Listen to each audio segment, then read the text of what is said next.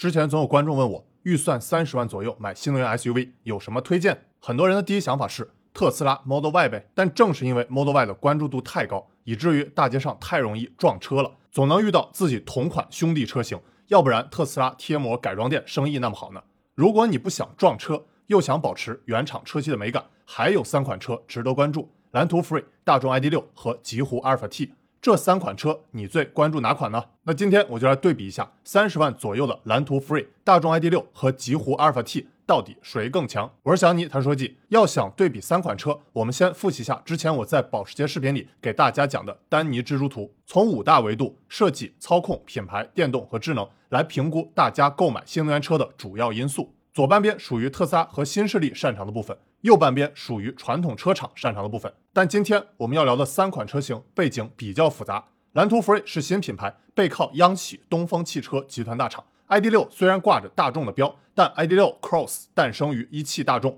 ，ID.6 X 又是上汽大众，配置也不一样，背景比较复杂，购买时你要特别注意。而极狐既有新势力要素，结合了华为汽车 BU 的经验，又有北汽麦格纳传统车厂的积淀。值得详细聊聊，所以我们不能用丹尼蜘蛛图的左右两半边简单概括谁弱谁强，而是要五项各自对比分析。先看设计，现在大家看到的是三辆车三百六十度外观展示。从外观来看，你最喜欢哪辆车呢？我个人感觉蓝图 Free 和极狐阿尔法 T 设计显得更加动感，而大众 ID.6 更居家。毕竟 ID.6 是这三款车里唯一设计有三排座椅的，所以从外观来看，三款车各有所长。外观设计打分交给你，但一到内饰，三款车差距就明显拉开了啊！我直接说结论，ID.6 的内饰豪华感明显相比于蓝图 Free 和极狐阿尔法 T 有差距。我说的差距不只是因为 ID.6 只有两块突兀的屏幕，像后加装的一样，而且系统 UI 设计明显审美不在线，像极了手机的功能机时代设计。大众竟然把一堆毫无设计感的蓝色方框摆在屏幕主界面。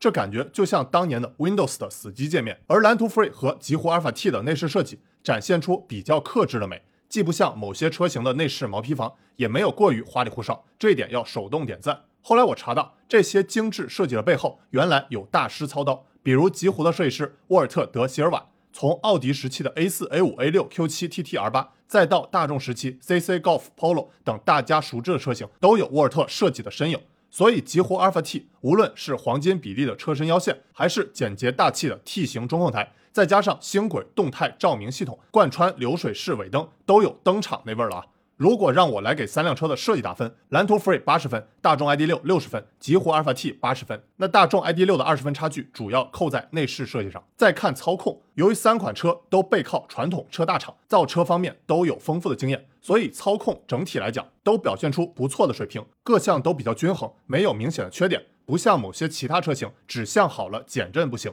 减震好了悬架摇摇晃晃。那提到 ID.6 的操控，肯定又有人想起大众 ID 系列的鼓刹问题。说说我的三点看法：一、电动车和燃油车使用鼓刹的场景不一样，比如电动车可以依靠电动机反向充电减速，所以大大降低了刹车的使用频次。说白了就是电动车的后制动系统使用率极低，基本百分之九十的制动工况都处于闲置状态，裸露在外的钢制碟刹制动盘很容易造成腐蚀，影响美观和性能。二，并不是使用鼓刹就一定不如盘刹好，鼓刹和盘刹都有其各自的优劣势。我总结成一张表格供大家参考，感兴趣可以截图。三，大家印象中的鼓刹确实比盘刹要便宜一些，所以有意见也能理解。顺便说一句，未来大众和奥迪基于 MEB 平台的很多电动车型，未来还是会用后轮鼓刹。所以，如果你要真介意，不如看看其他车型，比如极狐的操控。很多人都不知道，极狐是国内唯一和麦格纳合资的工厂造出来的。消费者不一定知道麦格纳，但汽车业内人士肯定都听说过麦格纳代工皇帝的大名，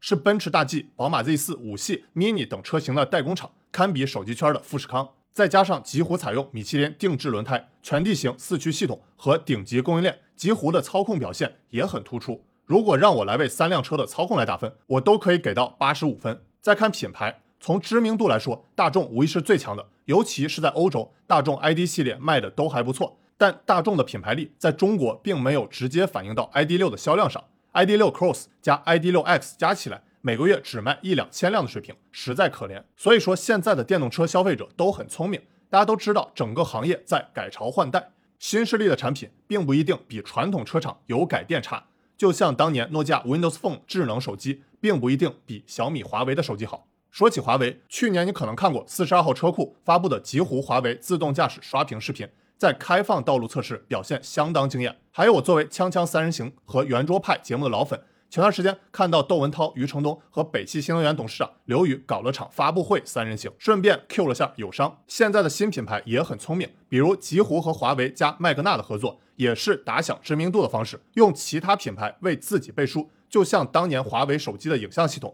找徕卡合作背书一样。那现在徕卡的合作伙伴又换成了小米，可以说当年手机厂商们的合作经验，车圈也学过来了。我对三款车品牌力打分是：蓝图 Free 七十分，大众 ID.6 七十五分，极狐阿尔法 T 七十五分。再看电动，要说 ID.6 的电动，不得不提的就是 MEB 平台，不仅是大众 ID 系列，包括大众集团旗下的奥迪一创系列、斯柯达品牌纯电动车，都是要在 MEB 平台上打造的。这里我顺便科普一下大众的四大纯电平台：MEB、J1、PPE、SSP。先说 MEB 平台由大众独自打造，电池电压以四百伏为标准。MEB 就像是大众纯电平台的 MQB 一样重要，供大众旗下主流家用车型使用。再说 J1 平台是从保时捷技术发展而来，是奥迪与保时捷联合开发的，源自于大众集团顶级车型的 MSB 燃油平台，经过电气化改造成为高性能纯电平台。你可以简单理解为油改电。目前也只有保时捷 Taycan 和奥迪 e-tron GT 两款车型基于此平台打造。而且后续不会有其他车型之后都共同采用 PPE 平台，而 PPE 是对应 MLB 的纯电平台，全称叫 Premium Platform Electric。从名字你就能看出它的定位高端，由奥迪与保时捷合作开发，电池电压是 MEB 的两倍，八百伏，供大众集团旗下的奥迪、保时捷和宾利等豪华品牌使用，主打高端电动。以上我讲的三大平台 MEB、PPE 和 J1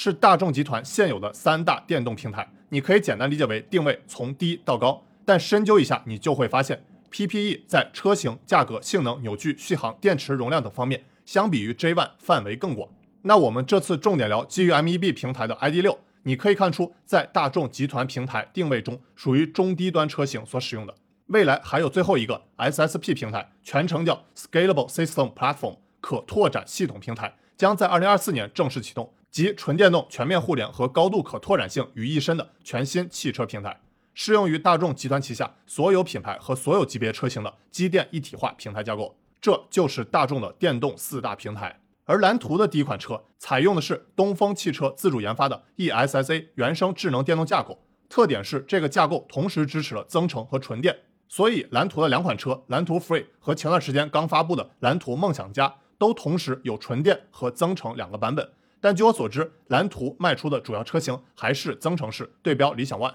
极狐找到了另外一条路径，与戴姆勒、华为、博世、西门子等汽车巨头共同打造的 IMC 纯电平台，不同于某些品牌的油改电，正向研发的 IMC 纯电平台，也为未来车型拓展和进化做好了准备。再加上 SK 高能量密度电池组。第三代散热、冷却等技术加持，阿尔法 T 最高 NEDC 六百五十三公里的真实续航，绝对算是同级高水准了。我对蓝图 Free 的电动打分为七十分，大众 ID 六八十分，极狐阿尔法 T 八十分。最后说智能，在智能方面，不是 ID 六和蓝图 Free 的特长，基本的 L2 辅助驾驶功能都是有的，但体验不好。网上也有各种吐槽车机卡、软件 bug 的问题。蓝图 Free 也知道自己的问题，所以前段时间推出了升级八幺五五芯片方案。而且是四千九百九十九元赔本赚吆喝，可以说是比较有诚意了啊。但 ID 六目前还没有看到厂商解决方案，所以车主们还要忍一下。那蓝图 Free 和阿尔法 T 还有些功能挺有意思，比如蓝图 Free 是和波音七八七同款的智能可调光全景天幕，那阿尔法 T 有超大全景天窗，两者都拥有感应全拉开启方式门把手，上车更优雅。那阿尔法 T 独有的二十点三寸四 K 大屏加四屏联动。多种开启和关闭方式的感应电尾门，智能方面，我给蓝图 Free 七十分，大众 ID 六六十分，极狐阿尔法 T 七十五分。总而言之，这三款车型可以说是各有特色，在三十万左右价位都属于上乘制造产品。不过，我认为阿尔法 T 可以说是最被低估的车型了，配置和驾驶感受都非常有亮点，尤其适合那些习惯开燃油车、刚想转电动车的用户。特别值得自己试驾一下。最后说一句，我特别喜欢刚发布的阿尔法 S HI 版维克黑配色，实车看起来非常炫酷，希望友商们尽快致敬跟进。我是小尼谈车技，如果你认为本期视频对你有帮助，别忘了帮我点赞关注，我们下期再见。